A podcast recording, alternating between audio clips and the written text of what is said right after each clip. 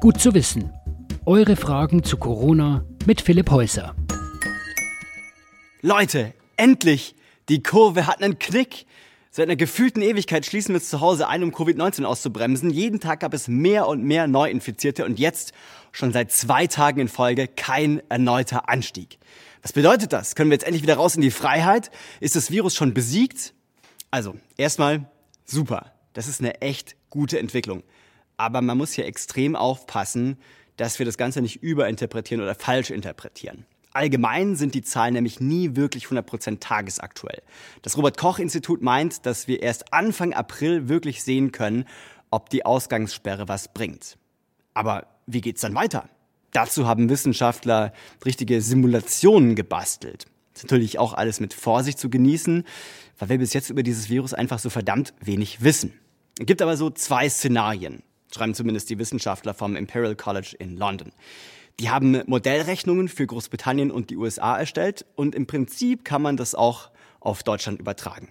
Die radikale Variante wäre noch mehr Beschränkungen und wahrscheinlich auch stärkere so viele Menschen wie möglich testen und dann isolieren, bis die Kurve nicht nur flacher wird, sondern richtig nach unten geht. Und es irgendwann überhaupt keine neuen Fälle mehr gibt. Oder zumindest konstant wenige, beziehungsweise fast gar keine.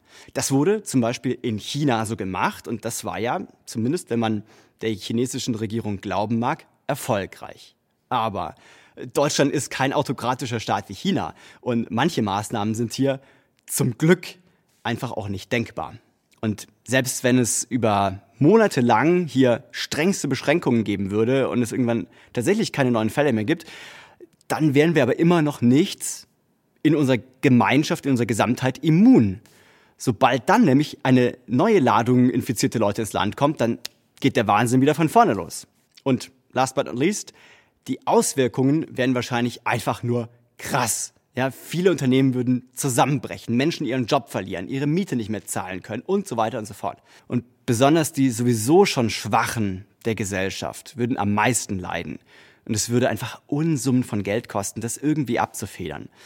Natürlich wäre das am Ende nicht nur ein finanzieller Schaden, wenn die wirtschaftliche Entwicklung stagniert, wenn zum Beispiel auch nicht mehr so viel an anderen Krankheiten geforscht werden kann, wenn Menschen weniger Geld oder gar keinen Job mehr haben oder auch einfach ihren regelmäßigen Sport nicht mehr machen können, sondern zu Hause rumsitzen müssen den ganzen Tag, dann hat das natürlich auf lange Sicht auch gesundheitliche Auswirkungen. Ich sage nur Lagerkoller, ja. Ich möchte gar nicht wissen, wie viele Paare sich jetzt schon zerstritten haben, weil sie einfach den ganzen Tag aufeinander hocken.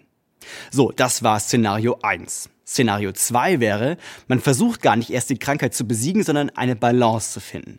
Die Kurve der Neuinfizierten so flach halten, dass das Gesundheitssystem einfach nicht überlastet wird. Gleichzeitig aber möglichst wenig Einschränkungen, damit Wirtschaft und Sozialleben irgendwie weitergehen können. Das könnte dann auch bedeuten, dass Einschränkungen, wie jetzt zum Beispiel eine Ausgangssperre, zwischendurch einfach mal gelockert werden, aber dann ein bisschen später wieder strenger gedreht werden, ne? sobald die Kurve eben wieder zu steil wird. Und dann hoffen alle, dass bald ein Medikament gefunden wird, das gegen diese Krankheit hilft und äh, dann am besten natürlich auch ein Impfstoff. Also Szenario 2 klingt jetzt vielleicht beim ersten Hören irgendwie besser, aber man darf nicht vergessen, das würde bedeuten, dass wahrscheinlich viele Menschen sterben. Sehr viele.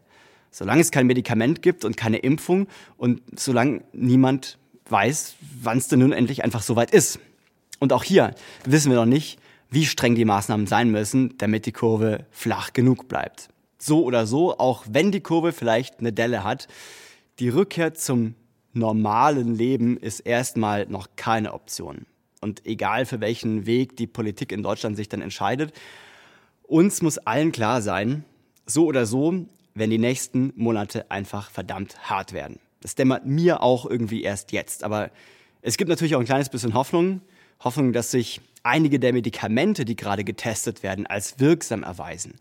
Und Hoffnung, dass viele Firmen Möglichkeiten finden, ihre Arbeitnehmer weiter zu beschäftigen und möglichst so, dass sie sich nicht anstecken natürlich und dass Hilfsprogramme und Kredite Wirkung zeigen. Und natürlich, dass alle zusammenarbeiten, um die Schwachen möglichst gut vor diesem Virus zu schützen.